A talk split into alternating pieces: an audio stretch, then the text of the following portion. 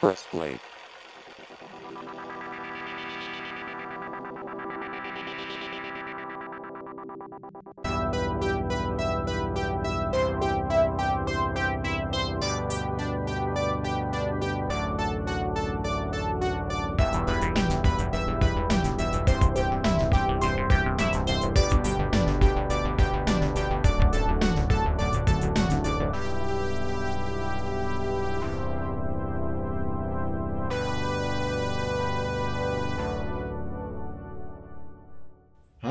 und herzlich willkommen zu Press Play, dem Themenpodcast von Ivo2K TV. Ich bin Michael und bei mir sind natürlich heute wieder der Jascha, hallo. Äh, Sebastian, Gude. Markus, hi. Ein weiteres Jahr neigt sich dem Ende zu und das nehmen wir als Anlass, euch eine besondere Gala-Ausgabe zu präsentieren. Unseren Jahresrückblick 2018. Wir werden das Jahr Revue passieren lassen und unter anderem darüber sprechen, welche Filme und Serien uns bewegt haben und welche Entwicklungen besonders prägend für die Entertainment-Branche waren. Wir haben auch viel über das Thema Videospiele gesprochen. Da wir aber die kommenden Podcast-Folgen klarer in einem Themengebiet verorten wollen, wird es nur einen Gastbeitrag zu dem Thema von eurem allseits beliebten und geschätzten Experten Daniel in dieser Ausgabe geben. Der Höhepunkt dieser Ausgabe wird dann die Vorstellung unserer Top-Listen des Jahres 2018 sein. Also, wir sind hier wieder im Smoking angetanzt und um unsere Gala-Ausgabe hier aufzunehmen. Chin Chin. Genau. Die Sektflaschen sind bereitgestellt und äh, ja. Wir fangen am besten dann auch direkt mit dem Main Topic an, das Jahr 2018 im Kino und TV und ja, ich möchte mit einer ganz allgemeinen Frage starten, nämlich welche Bewertung in Schulnoten gebt ihr dem Jahr insgesamt? Jascha, was ist deine Meinung zum Jahr, zum Kinojahr 2018? Oh, da fragst du was.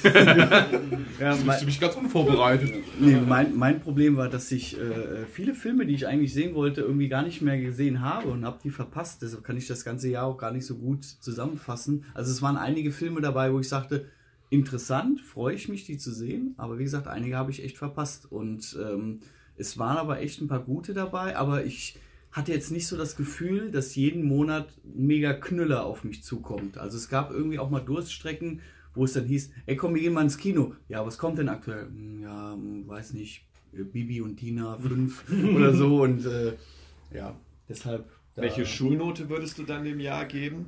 Hm, Vielleicht eine. Eine 3 plus, würde ich mal sagen. Also nur im Mittelfeld angesiedelt. Ja, aber wie gesagt, ich habe auch viele, vielleicht habe ich ja viele geile Filme verpasst. Es ist einiges dabei, was ich halt nicht gesehen habe. Ja, aber gut, das ist aber fast jedes Jahr so, oder? Also ich meine, Ja. das ist ja in keinem Jahr, wo du sagst, ah, jetzt jedes Mal irgendwie. Ja, aber es waren auch viele Filme dabei, die ich unbedingt sehen wollte. Hm. Zum Beispiel wollte ich unbedingt der Shape of Water zum Beispiel sehen. Der ist jetzt auch nicht in meiner Liste auf, äh, auch drin. Solo habe ich zum Beispiel auch nicht gesehen. Wir reden vielleicht noch drüber, über Ja. Shape of Water. Vielleicht. Vielleicht. Vielleicht. Uli, du hast schon angefangen. Wie war denn dein Jahr 2018? Naja, ich bin- eher noch ein bisschen negativer eingestellt, weil ähm, gu- gut, ich habe jetzt auch vieles jetzt nicht im Kino gesehen, aber ähm, es war es war doch äh, so, dass ich das waren viele viele Filme, auf die ich mich so vor, von, von langer Hand eigentlich gefreut hatte oder wo so die ersten Trailer, wo man sich da dachte, hm, okay. Dann kam der zweite Trailer bei vielen Filmen, war das dann tatsächlich so, wo man gesagt hat, hm, dann habe ich das Gefühl, es gab viele Filme auch so mit so Produktionsschwierigkeiten, also Regisseur ausgetauscht, irgendwie Nachdrehs etc. Und äh, dann kam hinten bei immer Filme, wo man sagt, ja, schade, äh, nicht so cool, wie ich mir erhofft habe. Also eher so, ähm, ja, was das, was das Erwartungsmanagement angeht, vielleicht eher so auf der, auf der etwas äh, negativeren Seite. Aber äh, also ich würde eher so eine 3, 3 Minus geben tatsächlich, weil mir auch dieses Jahr tatsächlich so die, die richtigen Knüller gefehlt haben. Also so ähm, die, wo man, wo ich, wo man vielleicht gedacht hat, okay, könnte was werden äh, oder könnte ein Knüller werden, war dann eher so, hm, na, meh. Aber äh, so richtig, die, die ganz großen Highlights haben mir halt auch gefehlt. Ich hatte eigentlich immer die letzten Jahre immer einen Film, wo ich gesagt, wo ich, wo ich lange davon geschwärmt habe, aber ja, fällt mir wirklich nicht so wahnsinnig viel zu ein dazu. Note? Nur Drei Minus habe ich schon Ah, gesagt. Bei, also ich mache das so ein bisschen dran fest, äh, wenn ich am Ende des Jahres dann drüber nachdenke, wenn ich jetzt so meine irgendwie die zehn besten Filme des Jahres ähm, auflisten will, in, in den letzten Jahren hat es oft dazu geführt, dass ich wirklich überlegen musste, okay, oh, ähm, es waren sogar mehr als zehn Filme, die ich ähm, richtig gut fand und dass es echt schwierig ist, diese Liste zu füllen. Äh, aber jetzt in Vorbereitung auf heute die Top 5 zu füllen, war gut möglich und ähm, aber wenn es jetzt auch schon eher Richtung 10 Filme gegangen wäre, wäre es schon etwas schwieriger geworden. Also äh, ich muss sagen, dieses Jahr waren auch nicht so viele Filme, die ich richtig gut fand. Also ich würde auch eher so eine, eine 3 geben. Ja, spannend. So vom Vibe höre ich, glaube ich, raus, dass wir alle irgendwie so das gleiche Gefühl von 2018 haben. Wir waren im Kino, aber keiner ist so richtig weggeblasen worden. Ähm, auch für mich war es ein sehr um, unauffälliges Kinojahr. Ähm, bei dem erst wirklich beim genauen Hinschauen mir aufgefallen ist, huch, da waren ja doch ein, zwei Filme zumindest dabei, die vielleicht sogar Kandidaten für die hinteren Plätze meiner All-Time-Favorites wären.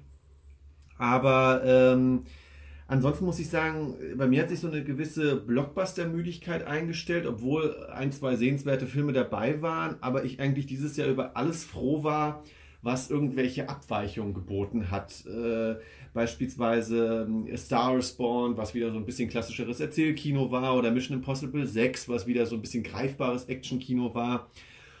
Und im Endeffekt, ja, so ein bisschen unspektakulär, wie ihr es auch gesagt habt. Also es gab kaum krasse Flops, wobei mich zwei, drei Filme auch richtig stark geärgert haben, aber dazu später mehr. Aber deswegen bin ich dann vielleicht auch noch am gnädigsten mit meiner Schulnote. Das wäre nämlich dann die 2 minus äh, zu 2018, weil ich bin jetzt auch nicht durchgedreht im Kino, bis auf einen ganz speziellen Film und äh, aber habe mich auch, wie gesagt, beim, beim Schauen über meine Liste über ein, zwei Filme wirklich gefreut.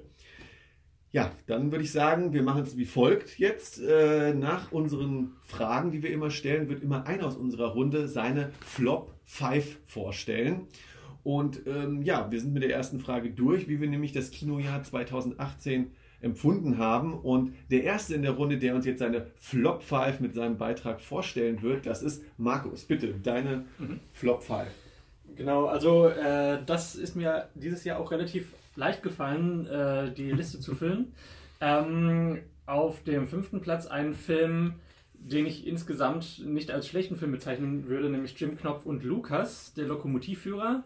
Ähm, den Film habe ich mir angeschaut äh, in der Hoffnung, ähm, Retro-Gefühle zu haben, weil das ist halt, äh, die Puppenkisten-Version ist halt so ein großer Bestandteil meiner Kindheit gewesen. Ähm, und der Film ist ein sehr aufwendiger deutscher Film, auch für einen deutschen Film. Die Effekte sehen klasse aus. Äh, und äh, ich würde jedem mit Kindern raten, äh, da äh, ruhig reinzugehen. Das ist ein wirklich sehr guter Kinderfilm, aber mich persönlich hatte etwas enttäuscht, weil so dieser ähm, mir so ein bisschen der Retro-Aspekt gefehlt hat. Ähm, Platz 4 ist für mich The Commuter.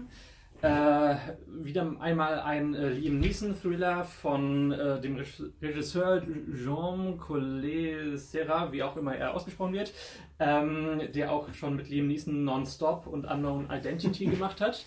Äh, zwei Filme, die ich eigentlich äh, sehr gut fand, auch besonders Unknown Identity, weil da auch so ein bisschen Suspense-mäßig in Richtung Hitchcock geht. Aber The Commuter war mir etwas. Ähm, also viele Teile des Films waren gut, aber das Ende ist so überzogen, dass es äh, mir den ganzen Film kaputt gemacht hat, weil da das ist wirklich over the top und wenn der Film insgesamt diese eher suspenseartige Spannung gehalten hätte, dann hätte er mir deutlich besser gefallen. Äh, Platz 3, ähm, der dritte Teil der Maze Runner-Reihe. Ähm, eine, äh, eigentlich eine Jugendbuchreihe, die mir sehr gut gefallen hat. Äh, der erste Film hat das Ganze auch noch gut umgesetzt, aber Teil 2 war schon sehr bescheiden und Teil 3 hat Warum es... guckt man dann den dritten? ja, der, der Vollständigkeit halber. Man ja, hat dann es- gehofft, ah ja, der dritte überflügelt dann. Ja, also es, ja, wie, wie ich mir hätte denken können, äh, das Ende wurde dann auch sehr weich gespült Das und ist dann immer so, man, Ja. man, man, man bringt es halt doch hinter sich. Ja. Ja. Sagt, ja, komm, jetzt habe ich die ersten zwei gesehen, jetzt muss der dritte halt auch Ja, noch äh, mit, mit genau. gehen. Ja. Fifty Shades of Grey 3 habe ich auch nicht geguckt. Ne, der, der kommt gleich noch. Oh. Aber äh, auf Platz 2 erstmal noch äh, Die Stieß in Paris. Ähm, ich gucke mir durchaus mal Scheiße, gern französische Komödien an, ähm, wie diesen Film, äh, wo ich eigentlich davon ausgegangen bin, dass es sich um eine Fortsetzung des Films äh, Willkommen bei den Sties von 2008 handelt, der äh, auch sehr gefeiert wurde damals, äh, Komödie von Danny Boone. Ähm, und der Titel hat suggeriert, dass es sich um die Fortsetzung des Films handelt. Es handelte sich aber um einen äh, Werbetrick. Äh, der Film hatte nämlich inhaltlich mit dem anderen eigentlich nichts mehr zu tun und das hat mich halt sehr geärgert und deshalb ist der auf Platz 2. Ganz kurze Frage, gab es da nicht schon einen zweiten Film von? Äh, ich glaube. Also einen offiziellen- Nicht. Nee? Nee, ich meine nicht. Ich meinte irgendwie, da klingelte was bei mir. Ja. Und, Und- jetzt wird's spannend. Ja, wie schon erwähnt, äh, Fifty Shades of Grey, der dritte Teil. Ähm, ja, wo ich meiner Frau zuliebe wieder mitgegangen bin. Und äh, ja, der Film war so ereignislos wie irgendwie eine. Hört deine Frau zu und sorgt das jetzt für irgendwelche Schwierigkeiten ich habe sie schon gestanden vorher. Äh, und also der Film war so undramatisch insgesamt, also das, äh, da hätte ich mir drei Folgen GZSZ hintereinander angucken können und hätte mehr Spannung gehabt, glaube ich. Äh, ja. Ja, spannende Flop 5. Äh, die ersten Comments sind schon gefallen. Gibt es noch mehr? Also mir ist noch aufgefallen, wow, du ich habe nicht gedacht, welche Filme du ins Kino Deswegen äh, bin ich da, habe ich auch interessiert zugehört, weil tatsächlich habe ich keinen von diesen Filmen gesehen. So, ja, aber okay. Ist, äh, das ist ja gut, dann hat man wenigstens eine gute, gute Brandbreite hier. Das stimmt, ja. Ja, das waren also die ersten Flop 5, die wir jetzt gehört haben. Ähm, bevor wir zu unserer nächsten Liste kommen, beschäftigen wir uns erstmal mit der nächsten Frage über das Jahr 2018. Die Frage lautet nämlich, was waren für euch eure größten Überraschungen bzw. unterschätzten Projekte? Da kann ich gerne anfangen. Ähm, weil dieses Jahr so ein bisschen, ja, irgendwie unauffällig war, habe ich dann über meine Liste geguckt und ein paar Filme ähm, gefunden. Ich würde es jetzt einfach mal reinwerfen. Wichtig zu sagen, ähm, ich erwähne jetzt hier größtenteils keine Filme, die bei mir irgendwie in meinen Flop- und Top-Listen drin sind. Ähm, Game Night war für mich so eine ganz große Überraschung. Ähm, eine sehr schöne, teilweise sehr böse Komödie über ja, einen Spieleabend, der außer Kontrolle gerät. Ähm, Black Panther war für mich auch eine Überraschung, weil ich nicht so ganz genau wusste, was kann man jetzt davon erwarten. Ähm, aber es war doch ähm, eine sehr gut gemachte Comic-Verfilmung, die wirklich auch echt etwas über ihre afrikanischen Wurzeln erzählt hat und nicht einfach mh, billiges Blaxploitation-Kino war. Ähm, Wind River kann ich noch sehr empfehlen. Ähm, ein meiner Meinung nach sehr übersehener Krimi dieses Jahr über die beste Bestie Mensch. Er ist nicht ganz Hello High Water, den ich 2016 als meinen Top 1 Film hatte. Ist nämlich vom gleichen Autor, ähm, der jetzt auch hier bei Wind River Regie geführt hat, Tyler Sheridan, aber sehr sehenswert. Und ansonsten noch zwei kleine Thriller, die für mich aus dem Nichts kamen. Searching, ähm, eine innovative Erzählweise nur über Bildschirme, sehr gut genutzt. Und nur ein kleiner Gefallen, Paul Feig ist zurück ähm, nach seinem ja, eher umstrittenen, nenne ich es jetzt mal, Ghostbusters Remake, hat er wieder einen Film nur mit Frauen gedreht. Diesmal mit ähm, Anna Kendrick und Blake Lively als ähm, ja, komplett gegensätzliches Paar. Und das wirklich eine richtige Genreüberraschung ist, weil hier Komödie und Thriller wirklich sehr gelungen miteinander kombiniert wurden. Und das waren so für mich die Überraschungen, beziehungsweise auch wirklich leicht unterschätzten Filme, gerade wie nur ein kleiner Gefallen oder auch Game Night, weil man sagt dann mal, ja, Mainstream-Komödie oder Mainstream-Thriller, aber gerade die zwei waren wirkliche Spitzen, die herausgeragt haben.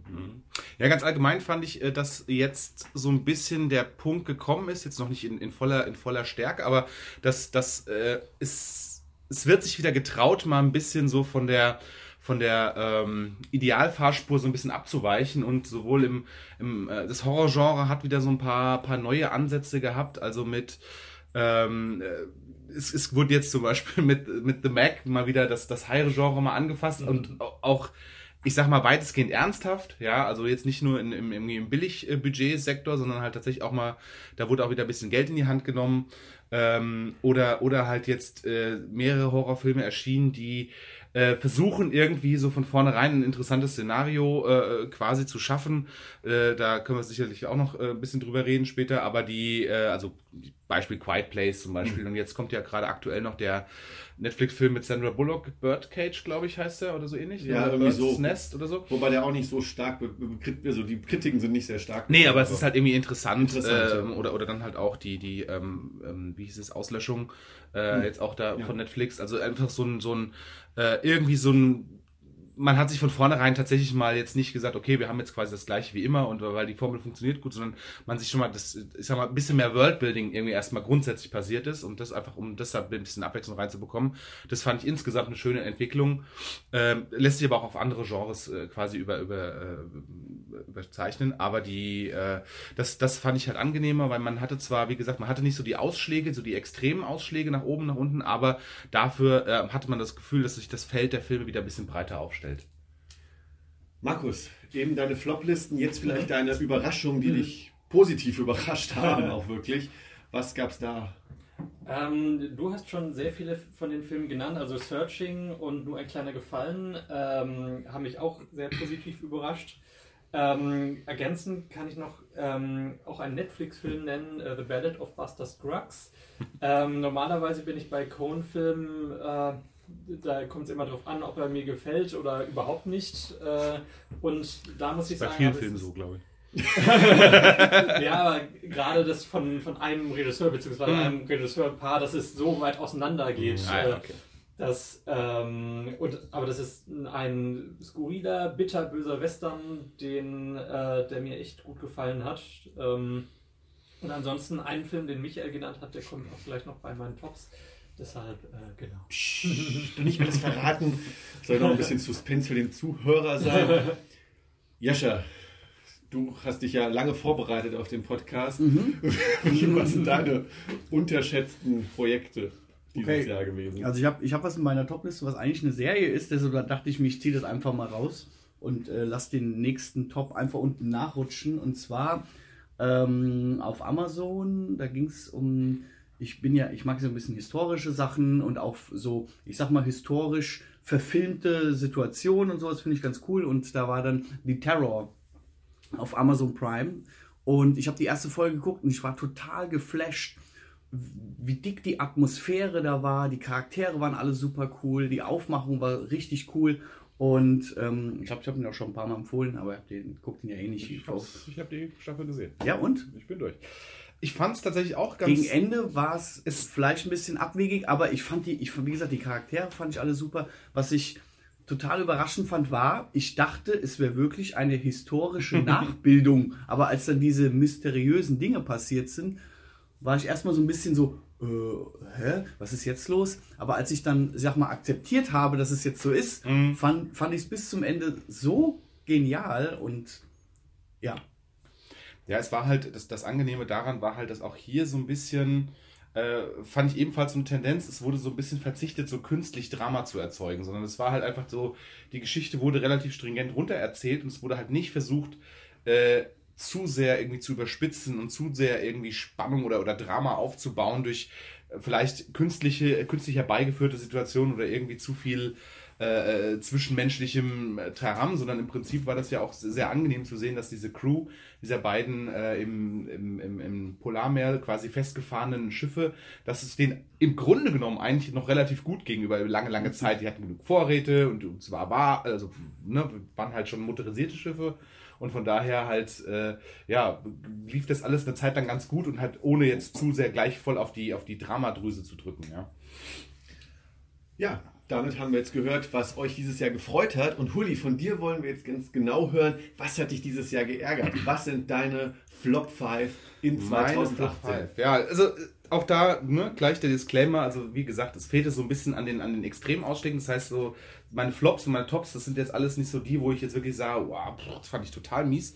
Äh, deswegen auch vielleicht ein bisschen überraschend Nummer 5 bei mir tatsächlich auch Jurassic World 2 den ich ähm, schon bei dem ersten Film jetzt schon so ein bisschen, ja gut, da, da, klar, da spielt natürlich so ein bisschen eine Nostalgie mit, aber irgendwie hat er hat er schon der, der, der erste Jurassic World eigentlich so richtig gepackt und jetzt der zweite, ähm, fand ich es interessant, die Ausrichtung, die der Film genommen hat, so ein bisschen so dieses hin zum, zum Schluss zu so einem eher so, so einem Feature-Creature-Horror-Dings. Das war irgendwie an sich interessant, aber es war halt irgendwie nicht mehr, nicht mehr äh, Jurassic Park und da ist es dann halt irgendwo vielleicht auch so ein bisschen so Erwartungsmanagement, die da, was da so ein bisschen schiefgegangen ist, weil an sich der Film ja jetzt nicht vieles so total verkehrt macht, aber halt ähm, doch sehr, sehr flach dann auf einmal die Charaktere zeichnet und sehr, sehr, ja, so, so schon, schon sehr mit Klischees halt umherwedelt und von daher äh, muss ich eher sagen, war ich halt eher enttäuscht. Ähm, Wobei ich, wie schon gesagt, ich würde jetzt keinem jetzt sagen, oh nee, geh da bloß nicht rein, sondern äh, schon, das kann man sich schon sehr, sehr gut angucken und Doch. ist auch gut, ist auch gut unterhalten. Also, äh, aber wie gesagt, ja.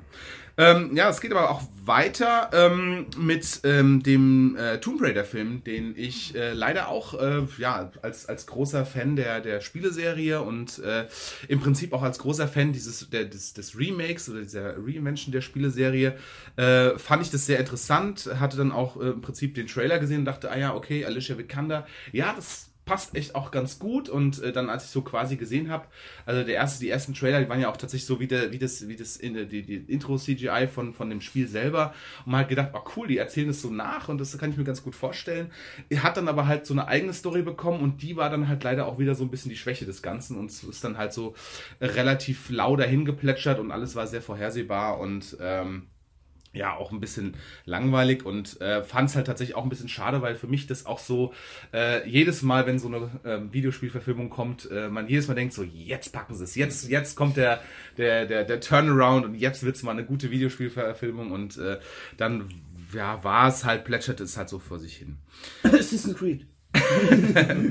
Nummer drei ist ein Netflix-Film ähm, bei mir geworden. Äh, da gab es äh, zwei Filme, die, die könnte man im Prinzip jetzt gegeneinander austauschen. Und zwar sind die auch, glaube ich, wirklich in, in, innerhalb einer Woche rausgekommen. Der eine hieß äh, Extinction ähm, und handelte von einem Familienvater, der irgendwelche Visionen hat und dann auf einmal plötzlich irgendwelche Aliens äh, dann angreifen. Und das, äh, der Film an sich die, die, ich sag mal, die Story oder das Buch dahinter eigentlich ganz cool war. Also so die Idee dahinter, die war halt ganz praktisch und, und ganz, ganz, ganz nett. Ähm, und, und hätte man durchaus was Interessantes draus machen können. Ist auch, glaube ich, so ein Film der Kategorie gewesen. Hat halt Netflix gekauft, weil das Studio irgendwann gesagt hat, nee, wir trauen uns dann doch nicht, den rauszubringen. Ähm, und man merkte aber dem Film an, dass dann doch ein bisschen, also entweder Budget fehlte oder halt so zum Schluss ein bisschen Liebe. Und dann auch wirklich gerade so zum Schluss hin, dann also wirklich äh, die äh, weltweit schlechteste CGI äh, äh, Grafiken zum Schluss dann auch noch dann auspackt. Ähm, also tatsächlich wirklich, äh, pff, wo du wirklich sagst, okay, jetzt, das, denen ist sogar wirklich zum Ende des Films wirklich auch das Geld ausgegangen und dann, dann äh, war halt leider aus einer, aus einer guten Vorlage, ist da halt wenig draus entstanden. Der andere ist, ist How It Ends, äh, ebenfalls ein guter Film. Oder sagen wir mal, ein Buch, wo man sagen könnte, okay, da kann man sicherlich was draus machen, den es aber, den es aber auch zum Schluss wieder versaut haben. Ähm, Aber Extinction, Extinction habe ich noch mal in der Watchliste. Soll ich den rausmachen?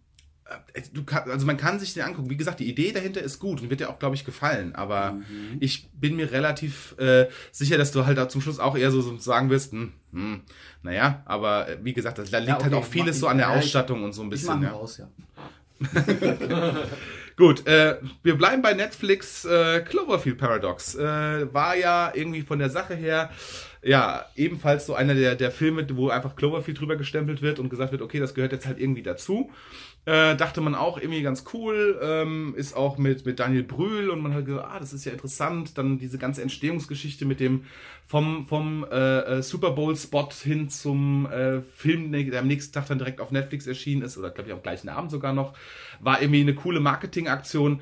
Der Film war leider eher dann doch äh, mau und hat auch wieder ganz viele so ja, das ist halt immer, ne, das, diese, diese Sache, wenn halt, wenn halt super Wissenschaftler und die Besten ihrer Zunft dann halt doch wahnsinnig dämlich sind, dann ist es dann doch auch immer wieder irgendwie auch eine große Enttäuschung. Und dass bei Wissenschaftlern der, der, der Grad zwischen Genialität und verrücktem Bösewicht immer so dicht ist. Ne? Und dann, Ja, der Uni war. Ja, und dann, ähm, ja, habe ich ja vorhin schon ein bisschen angedeutet, oder man konnte es vielleicht schon, sehen, dass ich großer, großer, äh, so eine große, große Schwäche habe für High-Filme, äh, wieso auch immer. Und da ist dieses Jahr halt auch einer rausgekommen, dessen erster Teil eigentlich ganz gut war. Ähm, und oder mir ganz gut gefallen hatte und der zweite Teil tatsächlich aber auch so eine wirklich eine Low-Budget-Produktion ist Deep Blue Sea 2. ähm, wo man eigentlich dachte, auch so vom Poster her, ja cool, okay, das ist also das Thema, also den ersten fand ich irgendwie so ganz nett. Ähm, und jetzt, der hatte, der hatte auch so ein paar wirklich auch legendäre Szenen, die sich so ein bisschen in das, in das Filmwissen reingebrannt haben.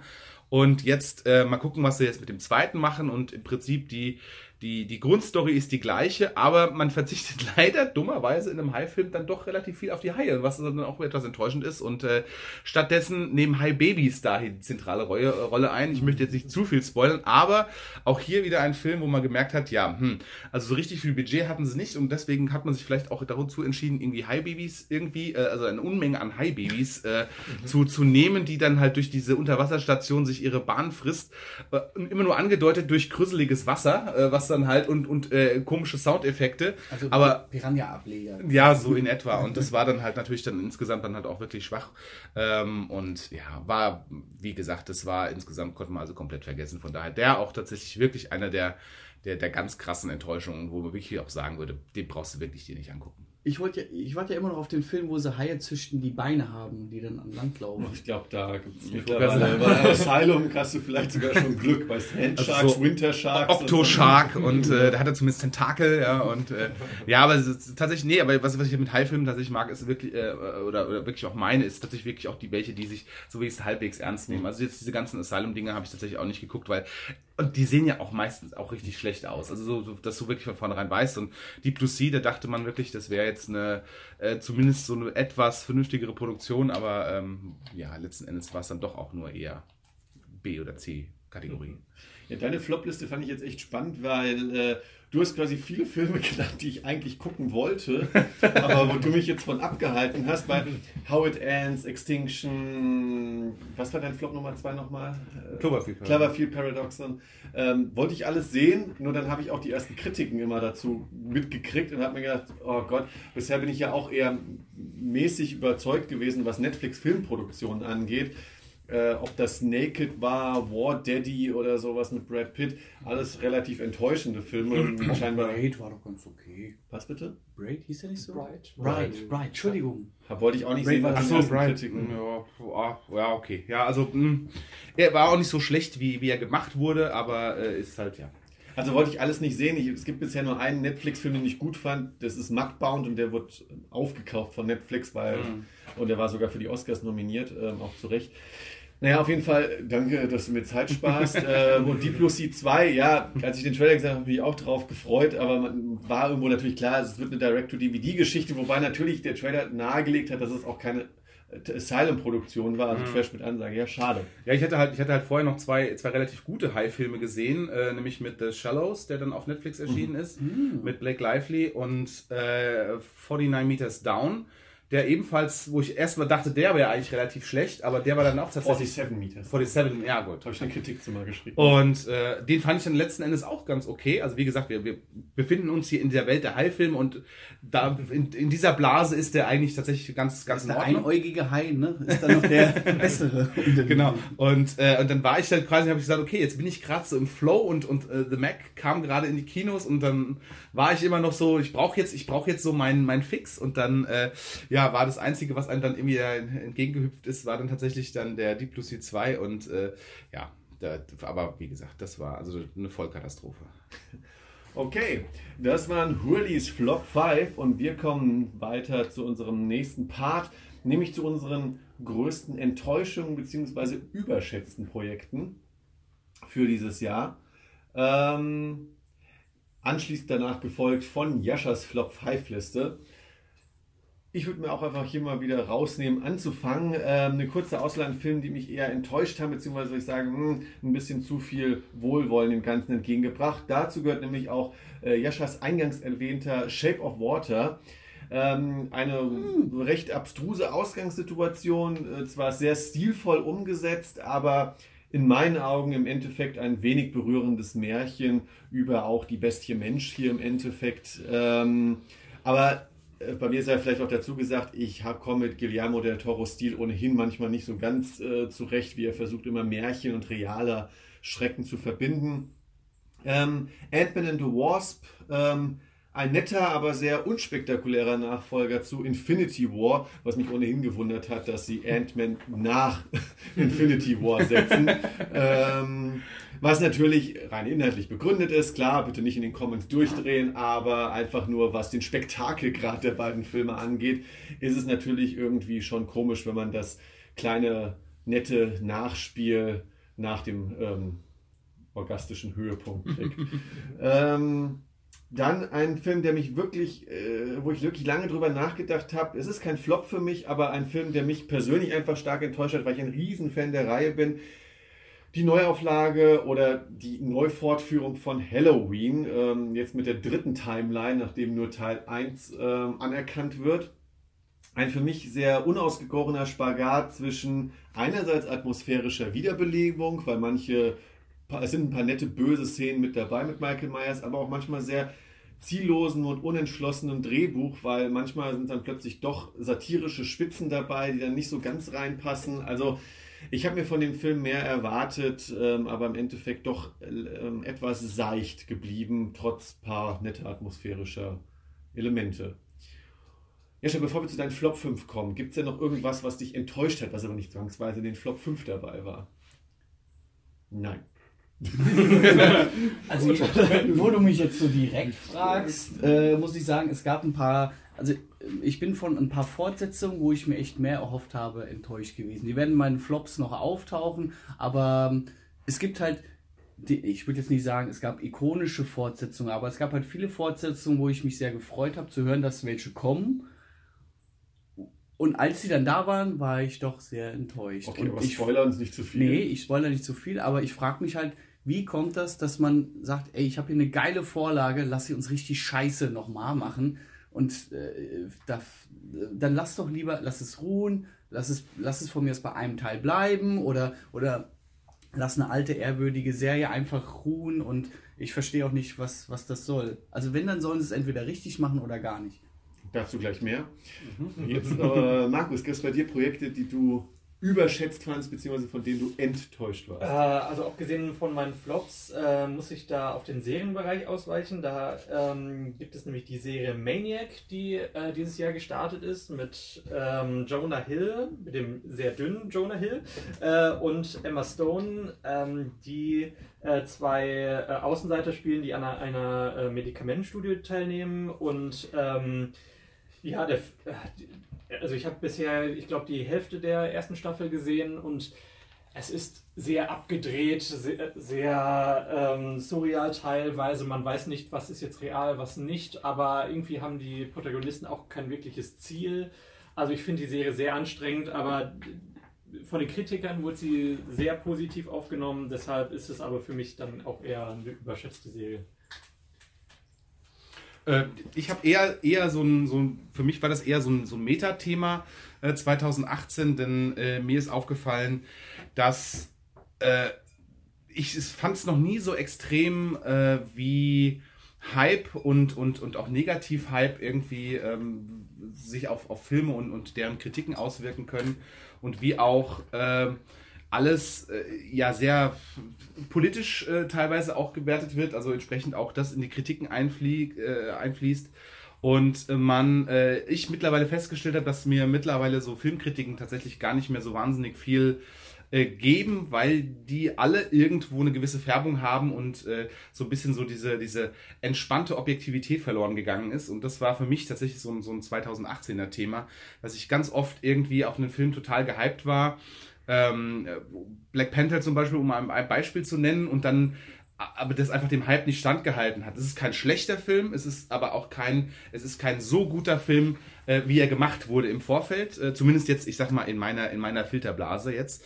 Ähm, und auch wenn, äh, sage ich mal, die, äh, die, die politischen oder die Anklänge natürlich sehr lobenswert sind und, und auch richtig gut sind, ähm, ist es trotzdem aber halt einfach nicht so ein guter Film geworden, wie man eigentlich macht. Äh, Wonder Woman war ein ähnliches Beispiel. Äh, es gibt sicherlich noch äh, drei Dutzend andere, wo man sagen muss, okay, die Message dahinter ist super, aber ähm, das sollte ja eigentlich die, die Filmkritik nicht weiter irgendwie beeinflussen, sondern man könnte das natürlich als Zeitung sagen, hey, das ist klasse und das ist es auch, aber es ist im Endeffekt ähm, trotzdem sind es nicht so gute Filme, wie sie dann dadurch gemacht wurden. Und umgekehrt ähm, gab es auch Negativ-Hype-Filme. Also vorhin haben wir kurz über, über Bright geredet. Äh, Netflix-Film, wo es hieß, okay, so eine erste richtige Netflix-Produktion, jetzt machen sie auch richtig Filme. Und der ist ja wirklich also als der schlechteste Film aller Zeiten irgendwie so in die Annalen gegangen, aber das war er halt auch nicht. Ne? Es ist halt dann auch so, dass, klar, das ist dann so jetzt dieses, dieses Social Media Phänomen, wenn es irgendwo einen Haufen gibt, wo man sich draufwerfen kann, dann wirft man sich mit drauf und ob das jetzt ist, äh, ja, ist schlecht und dann muss natürlich jeder noch mit noch extremeren Meinungen aufwarten und dann zieht, geht es halt in eine Richtung.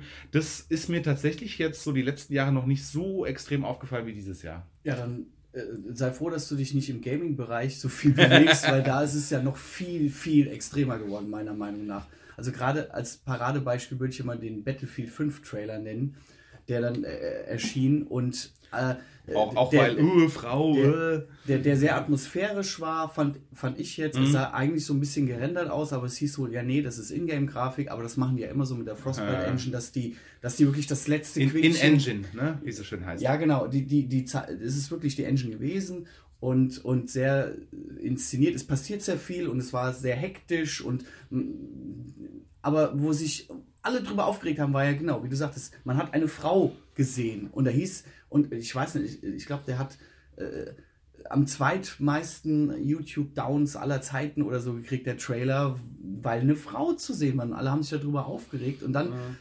Und dann kam irgendwie die erste Beta und alle waren begeistert und auch, dass, dass man zum Beispiel seine, seine, seine Soldaten so customizen kann und dann, oh, der hat ein blaues Painting im Gesicht. Oh, das war ja im Zweiten Weltkrieg gar nicht so. Und alle regen sich dann über dieses eine Paint auf, was der, mhm. was der im Gesicht hatte und, und äh, das, das, äh, also im Gaming-Bereich ist noch viel schlimmer. Oder was die jetzt ja auch bei Steam öfter machen, ist dieses Downvoten. Wenn es kam ein Patch raus, wo irgendwas gemacht wurde, was den Leuten nicht passt.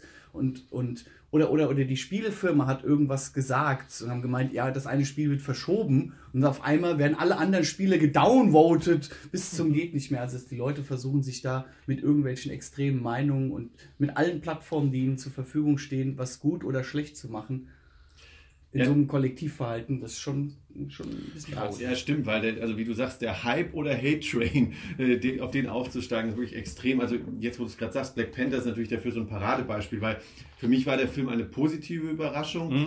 aber genau wie du sagst, ähm, als ich reingegangen bin, war ich plötzlich dann irgendwie so angefixt vor dem Film, dass ich dachte, da kommt jetzt die Comicbuch-Erfahrung ähm, schlechthin. Ja, ja. Und naja, es war dann doch jetzt nicht so die Revolution, vielleicht im Stile eines Dark Knight Rises. Es war ein gut gemachter Film, ein Film, der genau, auch ähm, der, der ähm, afrikanischen bzw. auch afroamerikanischen Kultur absolut Tribut zollt.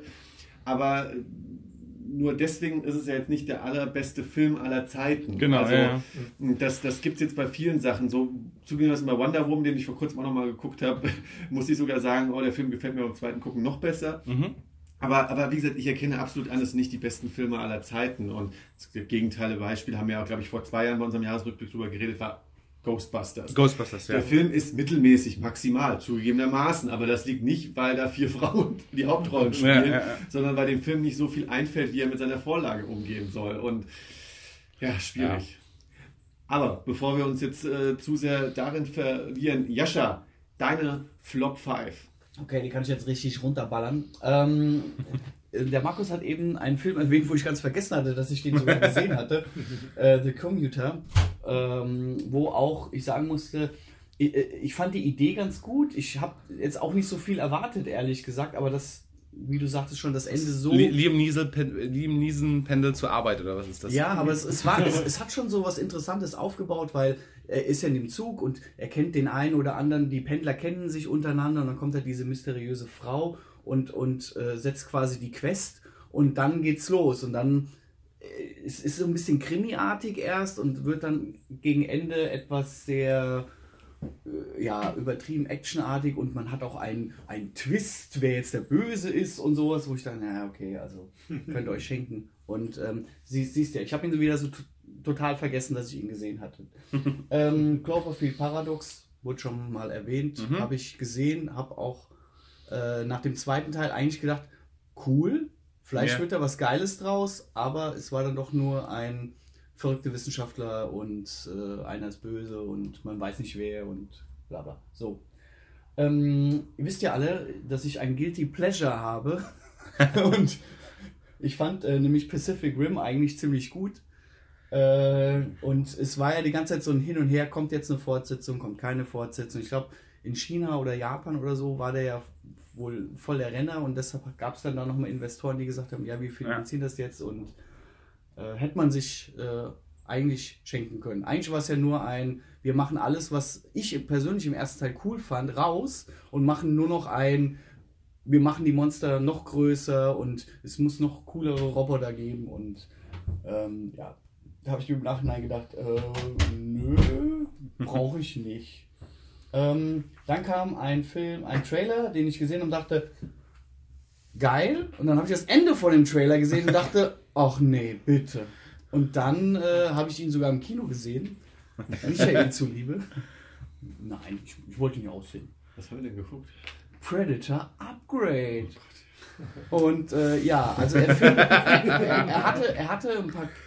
Also er fing interessant an, es waren auch coole Charaktere ausgearbeitet, also aus denen hätte was Cooles werden können, aber die waren dann doch ein bisschen zu over the top. Ich meine, du hast einen Trupp von coolen Typen und dann machst du vielleicht zwei, drei, die so ein markantes Markenzeichen haben, aber die hatten alle so übertrieben in your face Markenzeichen, was ich nicht so passend finde und am schlimmsten das Kind, das Geniekind, das die Alien-Technologie entschlüsselt und ach, ja, aber auch so, auch so einer von denen, was wir ganz am Anfang gesagt haben, ne, so, wo dann halt auch irgendwie Reshoots und das, das Studio hat sich nochmal noch reingekrätscht und dies ja, und jenes Wunder, und Shane Black also, konnte dann letzten Endes doch nicht so, wie er wollte und irgendwie, keine Ahnung. Wenn ich mir so vorgestellt hätte, die hätten mir so die Hälfte des Films gezeigt, so, das haben wir bis jetzt und dann hätte ich auch, oh Gott, Leute, das könnt ihr so nicht machen. Das ihr,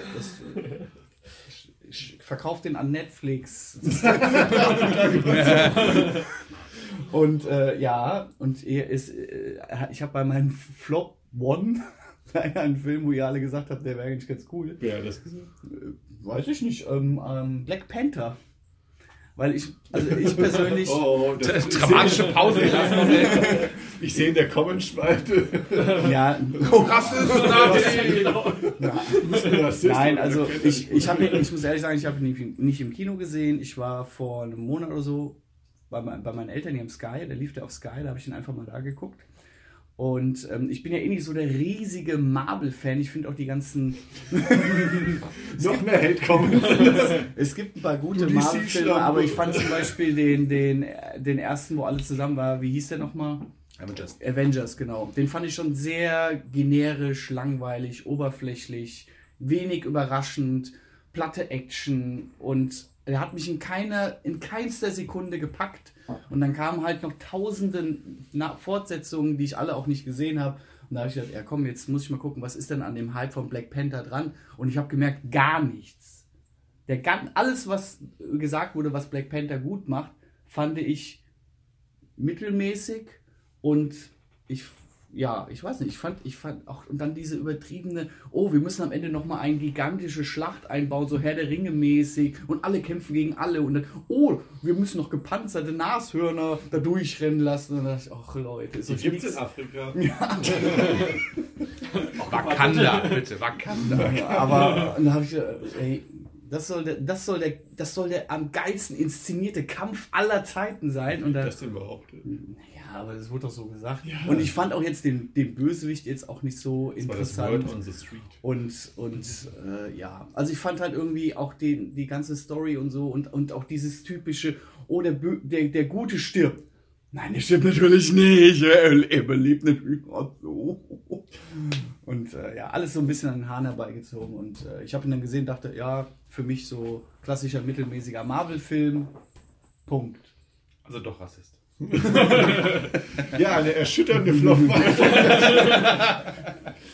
Nächstes Jahr dann nur noch zu dritt. Nein, Spaß.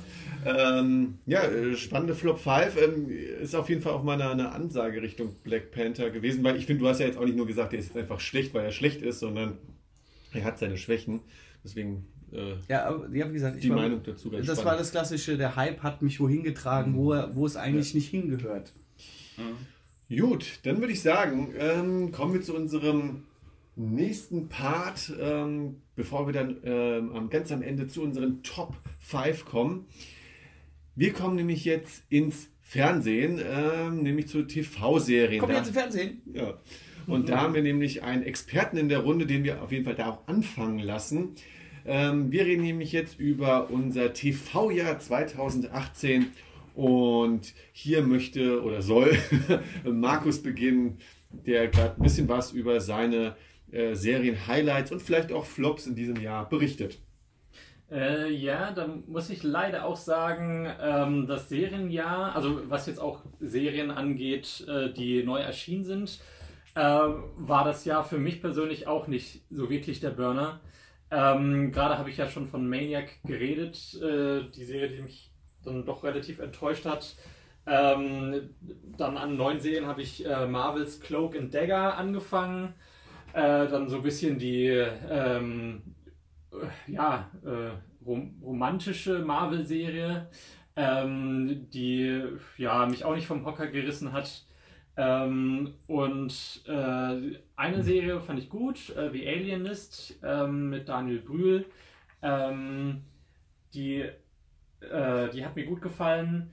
Ähm, aber ansonsten war dieses Jahr wirklich nicht wirklich viel, was mich ähm, interessiert hat. Oder äh, ja, also es waren dann eher quasi von den äh, klassischen Serien, also die, die schon laufen, die weiteren Staffeln, sowas wie ähm, die zweite Staffel von Westworld, die ich glaube Anfang des Jahres äh, lief, ähm, die mich wieder sehr geflasht hat. Ähm, oder die dritte Staffel Daredevil, die die etwas schwächere zweite Staffel wieder gut gemacht hat. Aber ähm, ja, die, die äh, Marvel-Serien auf Netflix ähm, ja, sind ja jetzt dann erstmal sowieso beendet. Ähm, und ansonsten, äh, ja, also eher auch enttäuschend das Jahr. Was denn mit Sabrina? Das, das düstere, seriöse Remake, oder? Ist das so zu interpretieren? Äh, ja, doch, also ähm, ja, das ist eine, äh, habe ich auch angefangen und äh, werde ich wahrscheinlich auch weiterschauen. Also es hat, ist sie, hat ein- sie eine sprechende Katze? Sie hat eine Katze, also die Salem quasi, auch äh, aus der alten Serie, aber äh, nicht mehr sprechend. Ähm, aber ja, also die, die düstere Variante von Sabrina soll eher näher an den Comic sein, ähm, Hm. als die Ach, das alte war auch schon eine Comic-Verfilmung. Quasi, ja. Aber wohl keine wirklich originalgetreue. Und ähm, ja, also ist viel schwarzer Humor bei. Ähm, ja, es ist nicht schlecht.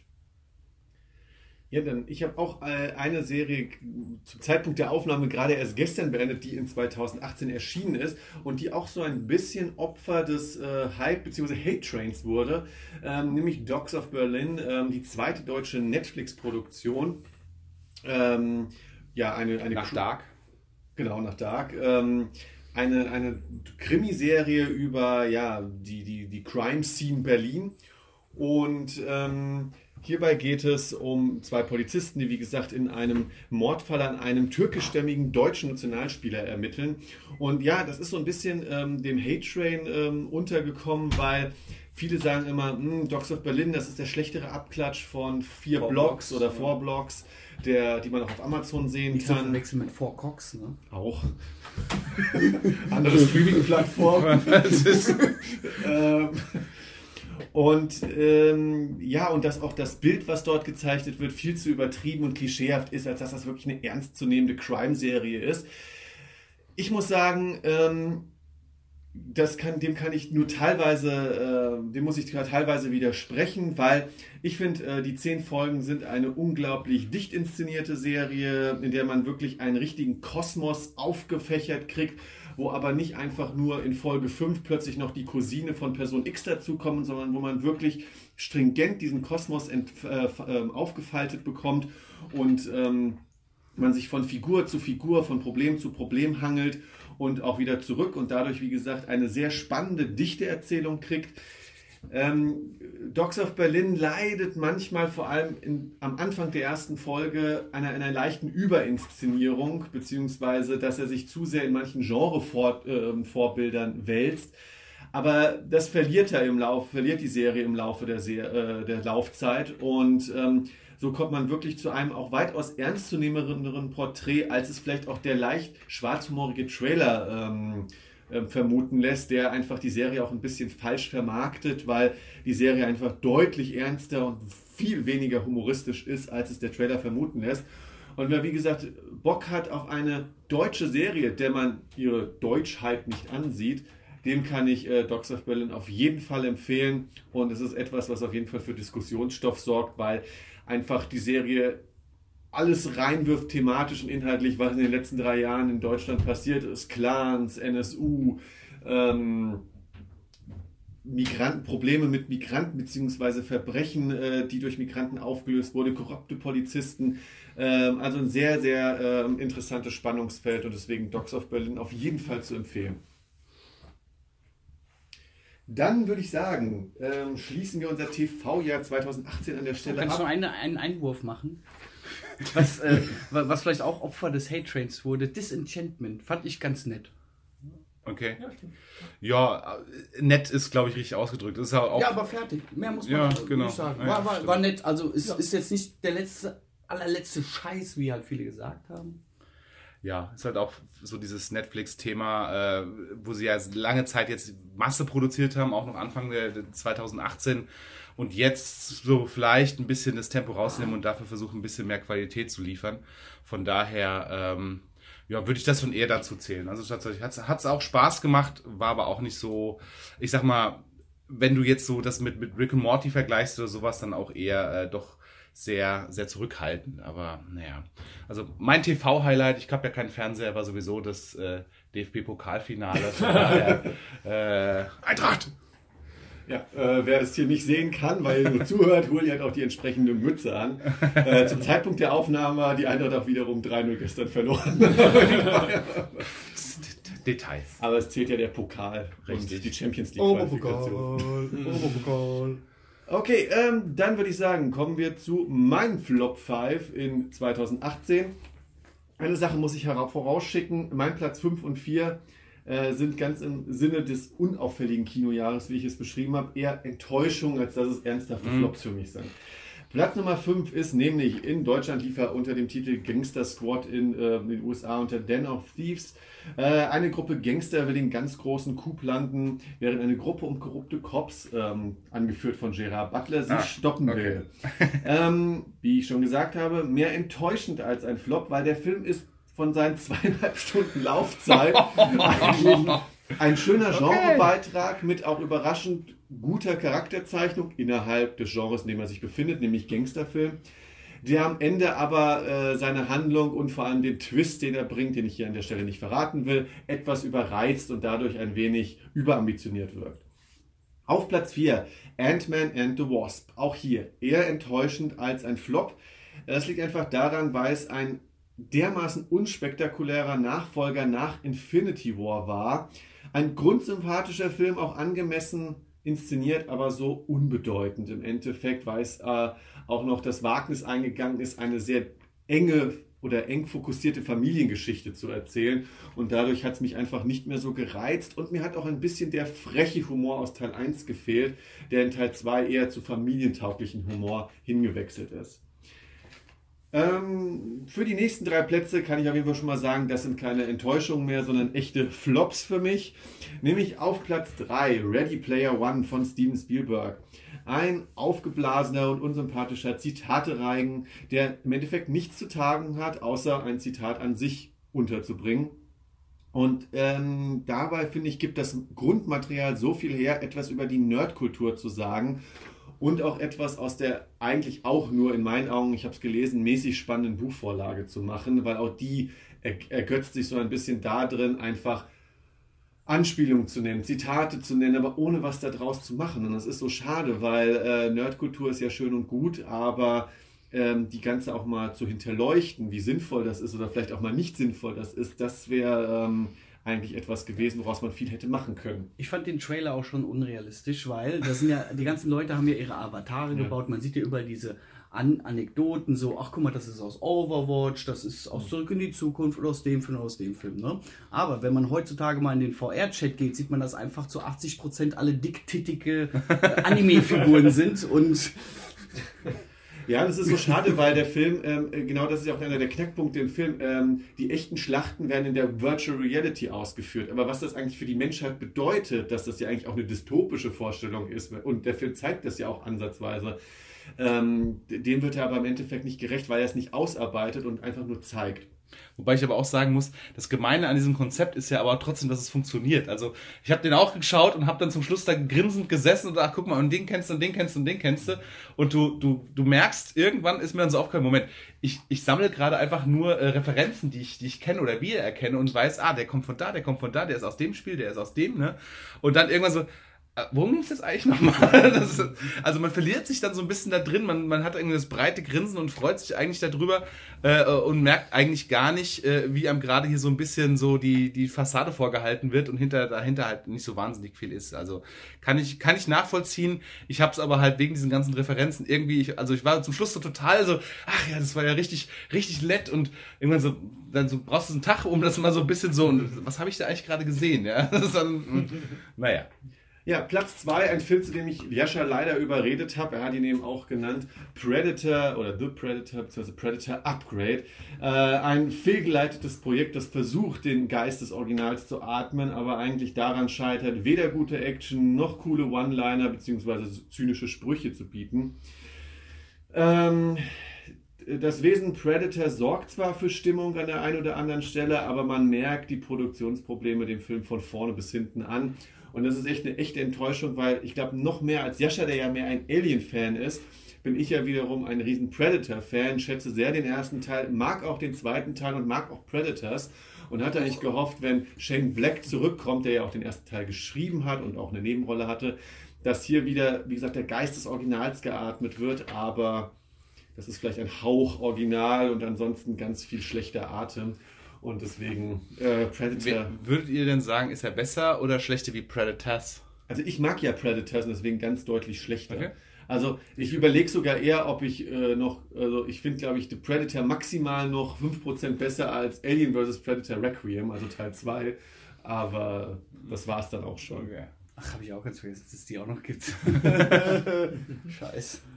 Ja, und dann äh, mein Platz Nummer 1, hat mich gewundert, dass er bei Hurley nur auf Platz 5 gelandet ist. Ein Film, der mich richtig aufgeregt hat. Äh, Jurassic World 2 Fallen Kingdom. Ein richtiges Ärgernis. Das ist aber auch mehr Fan wie ich. Ja. das versucht den Zuschauer mal so richtig für dumm zu verkaufen.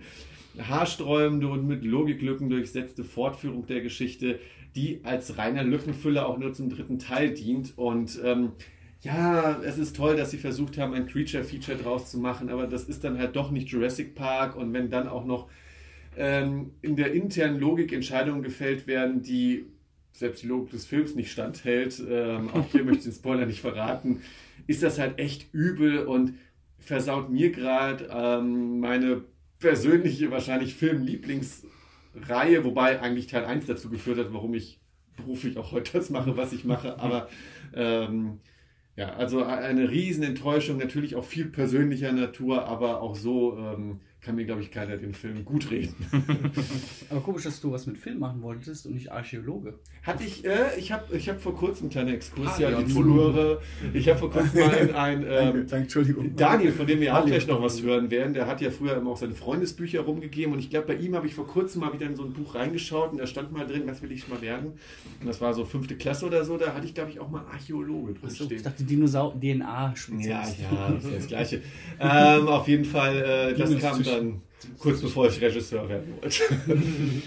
Und wie wir sehen, jetzt bin ich jetzt hier und mache mit euch Podcast. In jedem Fall gescheitert. Na gut, ähm, dann würde ich sagen, an dieser Stelle habe ich schon im Eingangs erwähnt, hat Daniel auch einen schönen Gastbeitrag für uns vorbereitet. Er wird nämlich euch jetzt über sein Gaming-Jahr 2018 berichten. Und das werden wir uns jetzt anhören.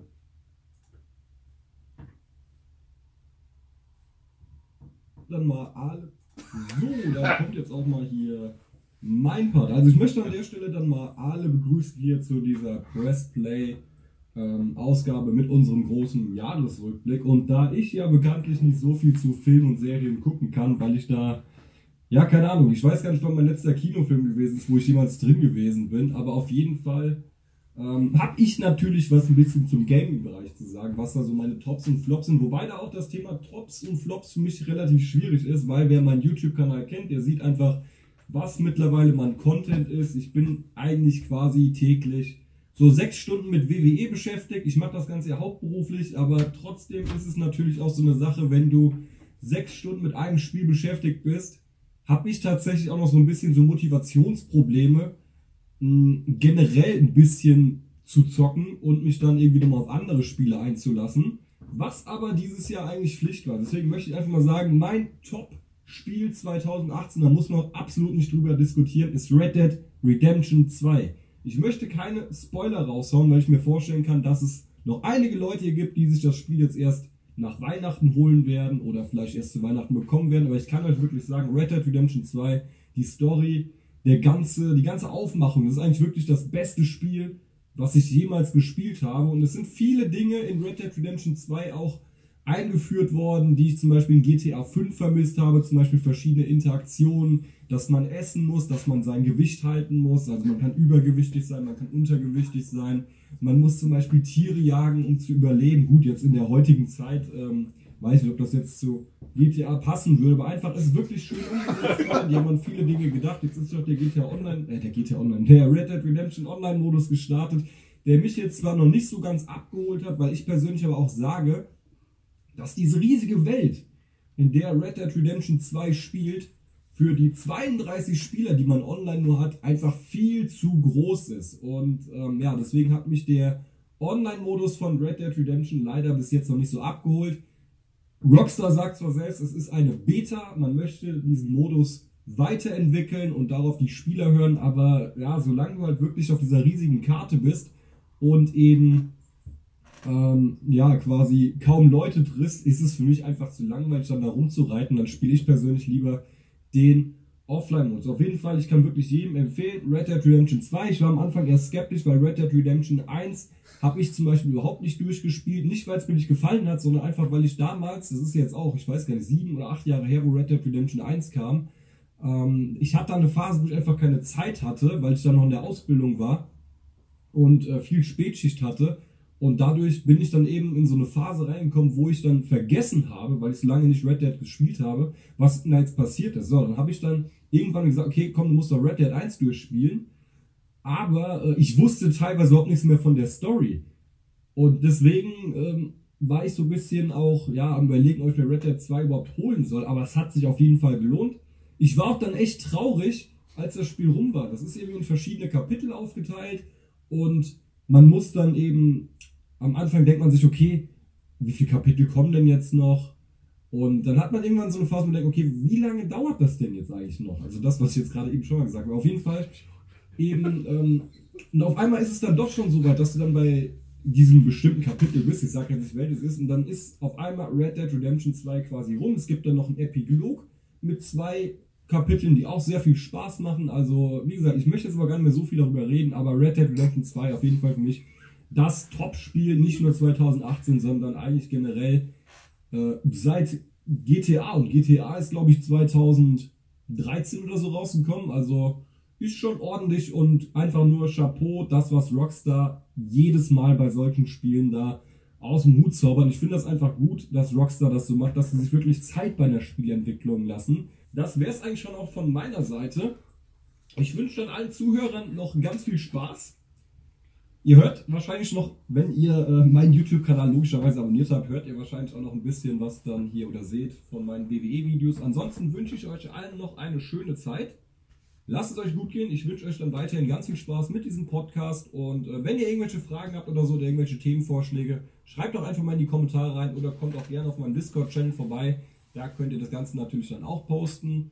Und ja, dann wünsche ich jetzt hier den anderen von Pressplay, von meinen äh, Teamkollegen noch viel Spaß und äh, ja, lasst es krachen. Macht's gut. Tschüss.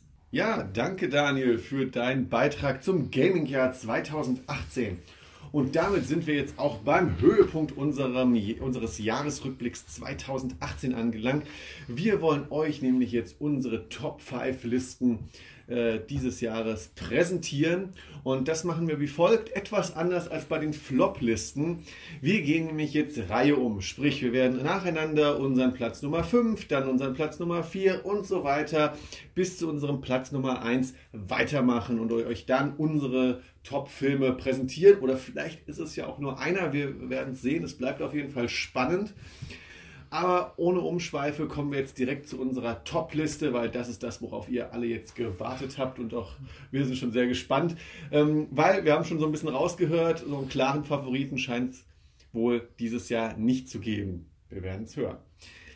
Und wir werden direkt einsteigen mit Jascha. Was ist dein Platz Nummer 5 in diesem Jahr? Ja, da ich ja, wie erwähnt, noch nicht, nicht so viele Filme gesehen habe, also es waren gefühlt ja nur so elf oder zwölf Filme, äh, war es ziemlich schwierig, äh, die Top und Flops so gut zu trennen. Also für, ja, also es wäre fast Johnny English 3 geworden, der noch in die, in die Top gekommen wäre, weil ich den echt witzig fand. Aber Ant-Man hat sich dann leicht drüber gesetzt.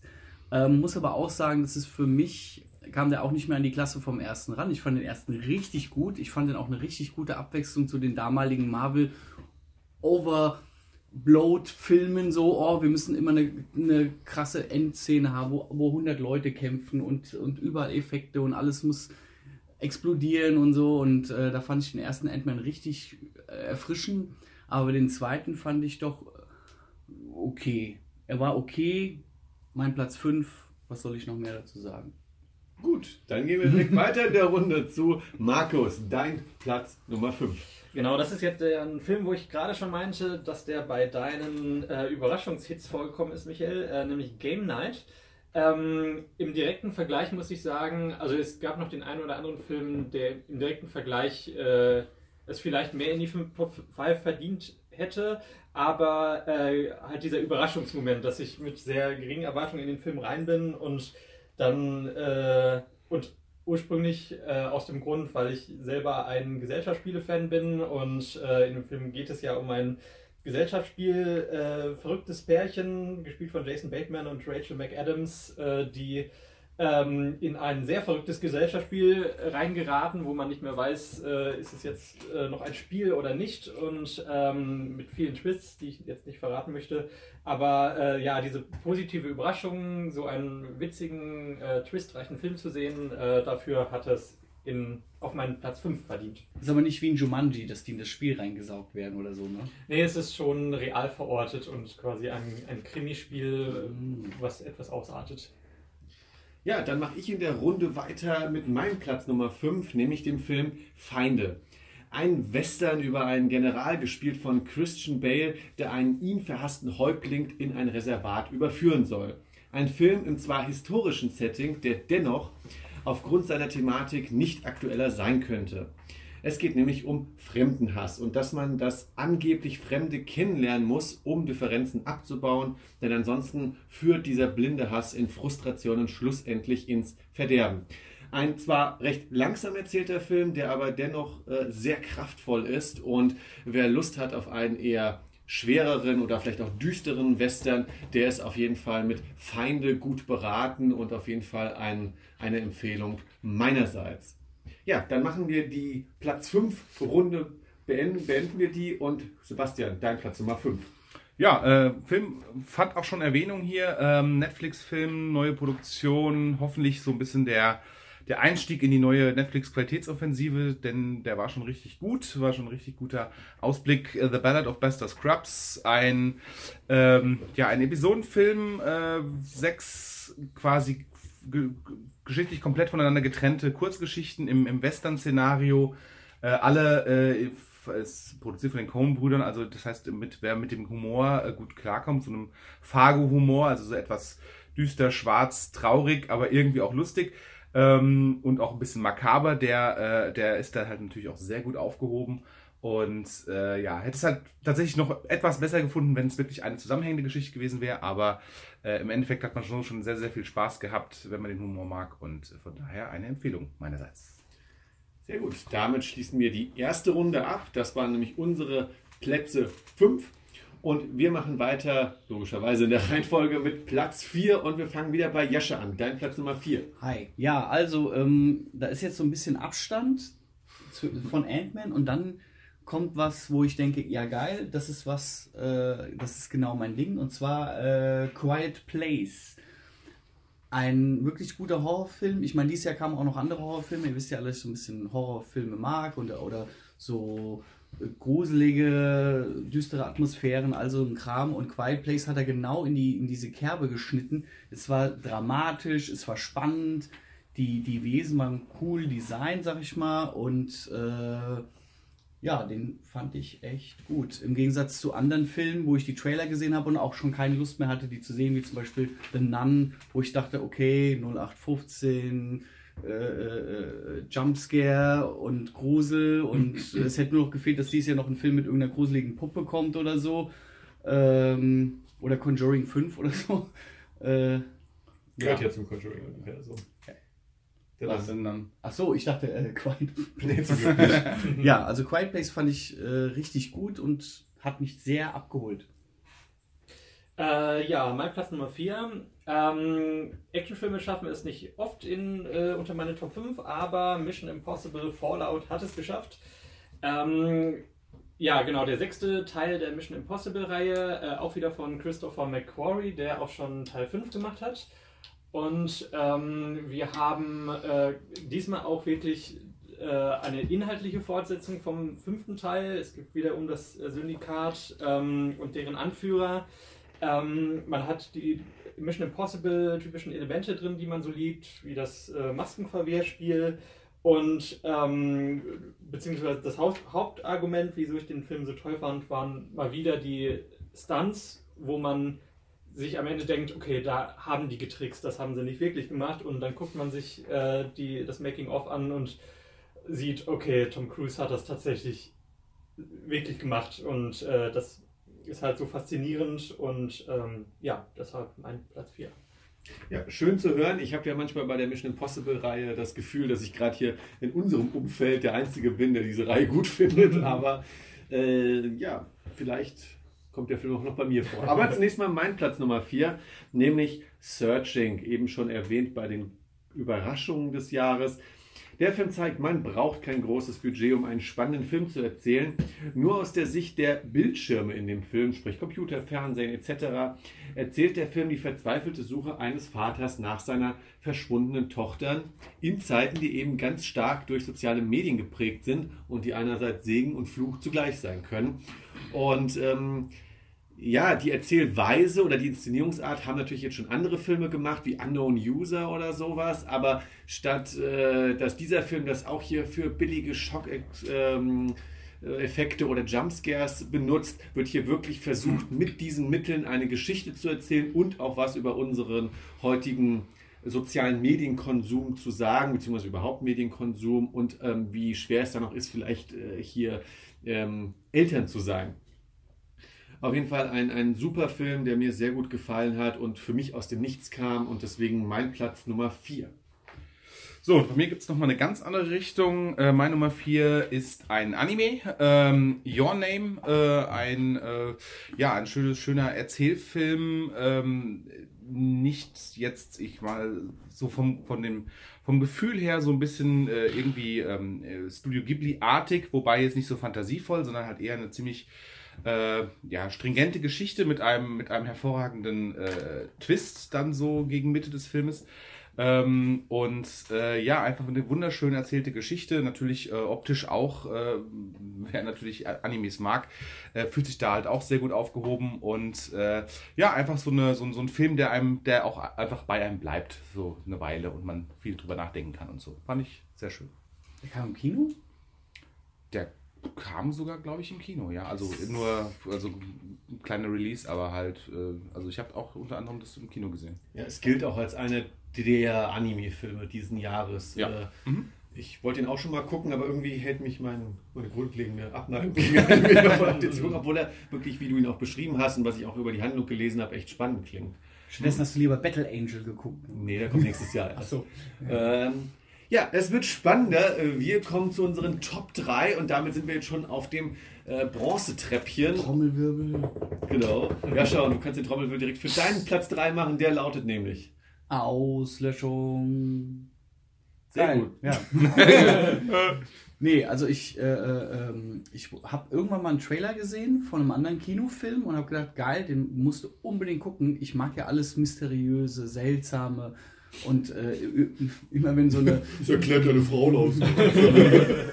immer wenn, wenn was Unerklärliches so aufgebaut wird und, und ich mag auch, wenn, wenn Filme die, die Auflösung nicht so vorkauen und dann sagen, so und so ist es und oder, oder halt auch so, so platte Auflösungen sind, wo man denkt, okay, das ist das Beste, was ihr euch habt ausdenken können. Und da finde ich, ist Auslöschung genau mein Ding gewesen. So, der war spannend, mysteriös.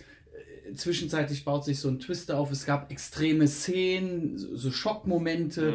Es, es äh, war sogar ein bisschen Gore und Horror und so dabei. Und, und die Auflösung war jetzt auch sehr, ich sag mal, abgedreht, wo viele gesagt haben, äh, das fand ich seltsam, aber ich fand es genau passend, was diese Grundstimmung noch vervollständigt hat. Also es war ein richtig gutes i-Tüpfelchen am Ende und es war für mich ein rundum geiler Film. Ich fand es nur echt schade, dass ich ihn nicht im Kino sehen konnte. Weil er auch in Deutschland nicht im Kino gelaufen ist. Genau. Ja, schade. Ich fand den, fand den tatsächlich auch ganz gut, aber ich hatte irgendwie so zum Schluss so das Gefühl, ich glaube, das ist so was, da muss man das Buch äh, nochmal lesen, so um irgendwie, also beziehungsweise ich hatte so das Gefühl, das Buch gibt wahrscheinlich noch ein bisschen mehr her dann einfach. Das ist so, das war so mein, mein Gefühl direkt nach dem Film. Ich gesagt habe, ah, ja, schade, ich hätte noch ein bisschen mehr erfahren wollen jetzt Aber ich, fand, ich fand's, ich fand's ausreichend alles. Also und, und wenn Interpretationsspielraum ist, ist doch umso besser. Ich finde das immer super. Äh, ja, mein Platz Nummer 3, den äh, habe ich jetzt erst vor kurzem gesehen. Äh, Aufbruch zum Mond mit äh, Ryan Gosling und Claire Foy. Ähm, ein Film, der die äh, ja, Geschichte von Neil Armstrong erzählt, äh, quasi so vorbereitend, wie es darauf hinauslief, dass er der Mann war, der zum ersten Mal den Mond betritt. Ähm, und ähm, zum einen ähm, hatte ich mich vorher noch nie so genau mit der Persönlichkeit Neil Armstrong beschäftigt und äh, fand es echt überraschend, ähm, ja, äh, wie das alles so gekommen ist, dass er dann äh, später dann der erste Mann auf dem Mond war und äh, fand es auch in dem Film äußerst gut dargestellt, auch seine Persönlichkeit, wie ihn der Tod seiner Tochter geprägt hat. Ähm, und auf der anderen Seite, dass der Film wirklich mit Patriotismus, äh, also kaum Patriotismus in diesem Film ist und das wirklich äh, sehr sachlich äh, dargestellt wird und auch die ähm, Szenen im Weltall äh, ja sehr, äh, sehr realistisch dargestellt werden und auch ähm, teilweise un unemotional, äh, aber dadurch wird es teilweise dann sogar noch spannender, indem die Musik dann sehr zurückhaltend ist zum Beispiel und ähm, ja, deshalb, äh, genau, Platz Nummer 3. Fand ich auch super. Also, ihr wisst ja alle, dass so Space, Weltraum, Mond, auch unsere Raumfahrt und so mich ja mega interessiert. Und das war halt der Film, wo ich dachte, geil, die haben, die haben einen Film für mich gemacht. Und, und äh, äh, wa- was ich. äh, Du hast jetzt die, die, die Persönlichkeit Neil Armstrong, aber ich fand so, ich fand das andere drumherum, die realistische Darstellung, auch die, die Simulatoren, das Training und, und wie dann letztendlich auch die Landung war, das ist ja alles genau so passiert, auch wo dieser Fehler auftaucht, das ist ja, war ja, also das ist so akkurat dargestellt worden alles und auch bei der Landeszene, ha- da habe ich echt die Luft angehalten, obwohl ich ja genau wusste, wie es ausgeht und es war, und auch die Musik äh, einfach geil. Und als er am Ende auf dieser Mondoberfläche stand, hatte ich echt so vielleicht eine Sekunde lang einen Hauch von dem Gefühl, wie es sein muss, auf, auf einem anderen Himmelskörper zu stehen, als ganz alleine und, und tausende von Menschen haben diese Technik, ermö- also ich war richtig geflasht. Aber vielleicht taucht er auch noch in meiner Topliste auf. Dann verschießt sich der ganze Fulda. ähm, mein Platz Nummer 3, äh, Jasch, äh, Markus Platz Nummer 4, Mission Impossible 6, Fallout. Ja, perfektes Entertainment-Kino, ähm, das definitiv auch noch versteht, dass Action aus ähm, charmanten Darstellern und Actioneinlagen bestehen, die zum einen spektakulär sind, aber auch zum anderen greifbar und echt wirken sollten. Also das, wo viele andere Actionreihen äh, sich Die mittlerweile Autos sich tausendmal überschlagen lassen. sich komplett äh, woanders hin entwickeln. Also nicht CGI ist immer Trumpf, sondern das, was greifbar und echt wirkt. Und ja, dafür kann sich meiner Meinung nach Tom Cruise auch gerne noch ein paar weitere Male aufopfern. Ähm, egal, ob dann vielleicht auch die Handlung ein bisschen austauschbarer wird, aber das, was in Teil 6 passiert, ist wirklich ähm, spektakulär und ähm, ist vielleicht so ein Superlativ, aber wirklich etwas, was ich visuell so vielleicht noch nie gesehen habe, was auf der Leinwand wirklich äh, passiert und scheinbar auch so größtenteils in echt passiert ist. Und das macht ganz klar ähm, einen Grund, warum Mission Impossible 6 mein Platz Nummer 3 ist. Mein Platz Nummer 3 äh, war ebenfalls schon kurz erwähnt, Wind River, ähm, der äh, ja, ich sag mal, Crime-Thriller, der quasi so ein bisschen so in den, im trostlosen Herzen von Amerika quasi spielt im Winter in, in, in Oregon. Und halt sehr gut halt diese, diese, ja, ich sag mal, man redet ja immer bei, bei, Diskussionen um Trump und so weiter so von den Abgehängten und ähnliches und so die, wie die Situation sich dort, äh, sage ich mal, in diesen, in diesen ländlichen Gegenden halt abspielt, ähm, das ist schon einfach ein interessantes Porträt äh, dieser, dieser, dieser Gegend, dieser Menschen. Äh, hier dann auch noch ein Indianerreservat, äh, was dann quasi, ähm, in dem dieser äh, Thriller sich, sich abspielt. Ähm, klasse Schauspielerleistung und halt auch irgendwie, ähm, ja, so auch wieder so ein Film, der, der einfach bei einem bleibt, weil man halt, äh, ja, dann doch auch länger äh, darüber nachdenken kann, ähm, wie, wie sich so das, äh, ja, alles rund um diese, um diese ländlichen Gegenden halt gestaltet und, äh, ja, wie, wie trostlos da doch oftmals halt äh, das ist. Äh, ähnlicher, also ähnlicher Vibe wie damals ähm, der große Durchbruchfilm von, ähm, äh, von, von, von Jennifer Lawrence, ähm, Wintersbone. Wintersbone. Ähm, ähnlicher Vibe, ähm, also wem der gefallen hat, der kann sich auch äh, Wind River sehr, sehr gut angucken. Ich mochte Wintersbone nicht, aber Winter, Winter okay. gut. Ähm, Wintersbone war mir ein bisschen zu lahm. Okay, ja, gut. Äh, aber Vibe gebe ich dir auf jeden Fall. Ähm, Jescha, dein, deine Silbermedaille geht an. Deadpool 2. Markus. ja, ähm, Deadpool 1 war ja schon sehr gut.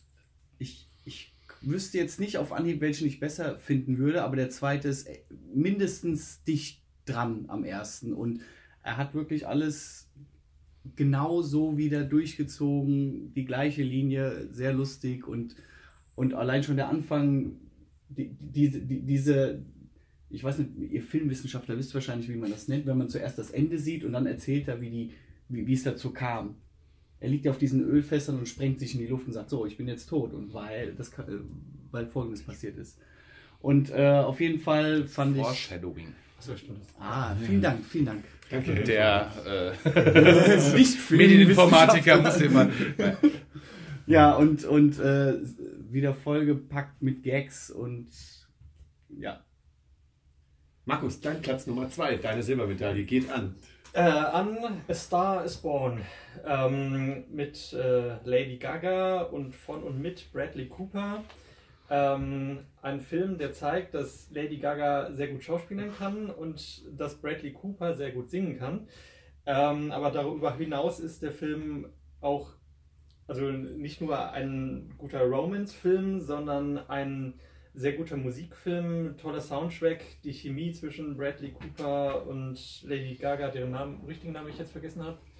Äh, nein, okay. Ähm, stimmt total und äh, ein Film, der wirklich auch äh, sehr emotional berührt und mich emotional berührt hat und deshalb äh, ist er jetzt auch auf Platz 2 gelandet. Ja, da schließe ich mich direkt an, weil auch mein Platz 2 ist A Star is Born.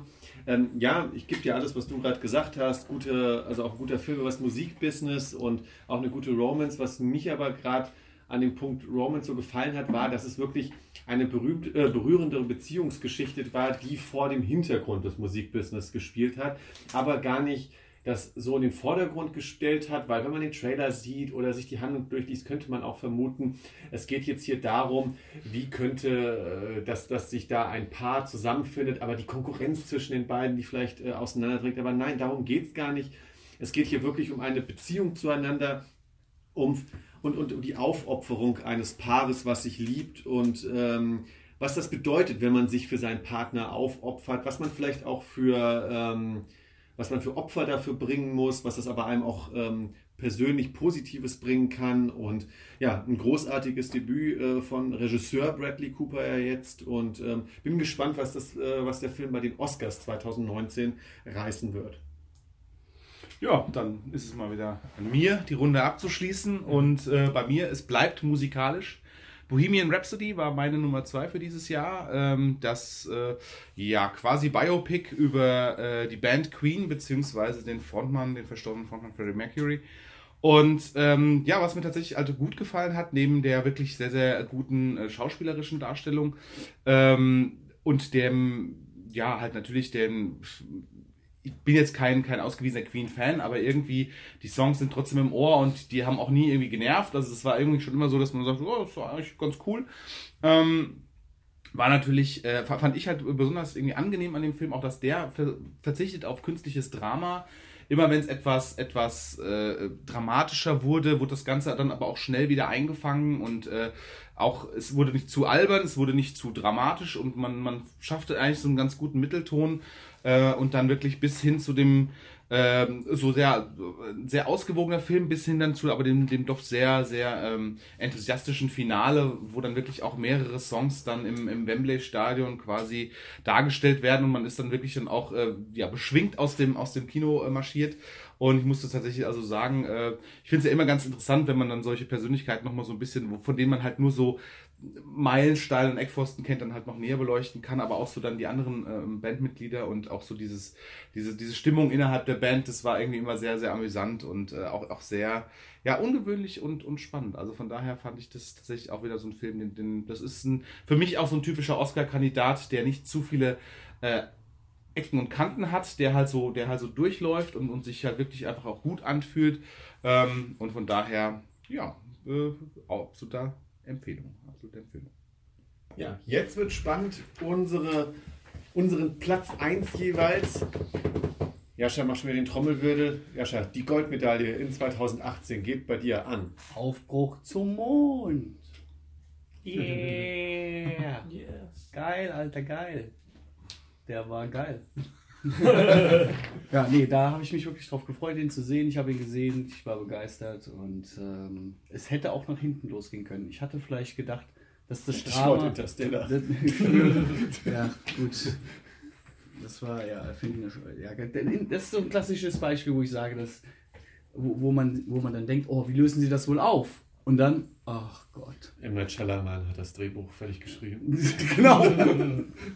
Und, Ähm, äh, ja, aber Aufbruch zum Mond. Ja, auch gut. Ich habe ja eben schon ein bisschen was erzählt. Eigentlich brauche ich da gar nicht noch mehr draufsetzen, aber ich, ich fand halt die Mischung aus realistischer Darstellung, persönlicher, persönlichem Porträt, ähm, die, die Musik fand ich durchweg packend. Die hat mich so reingesaugt. Das war unglaublich. Also ich höre den Soundtrack jetzt immer noch ab und zu mal. So auf der Arbeit zum Beispiel. Und ähm, ich habe das Gefühl, wenn ich dann programmiere, dass ich, dass ich was bewege. Ich könnte jetzt was zu deinem Arbeitgeber sagen. Aber das soll ich hier nicht. Äh, Thema. ja, danke, Jascha. Ähm, Markus, dein Platz Nummer 1. Da bin ich aber mal gespannt. Ja, also ich habe bewusst diesmal gesagt, ich nehme quasi nur einen Superheldenfilm, weil sonst äh, hätte ich, sonst hätte meine Top 5 wahrscheinlich noch ein bisschen anders ausgesehen. Denn ich habe jetzt zum Beispiel Deadpool 2 und Black Panther mal ausgeblendet und habe jetzt meinen äh, Lieblings-Marvel-Film des Jahres genommen, nämlich Avengers Infinity War. Ähm, ein Film, auf den das Marvel-Universum seit knapp zehn Jahren hingearbeitet hat und auf den ich auch äh, lange hingefiebert habe. Und ähm, ja, es ist die, das Mega-Event geworden für mich persönlich, äh, was ich mir versprochen habe.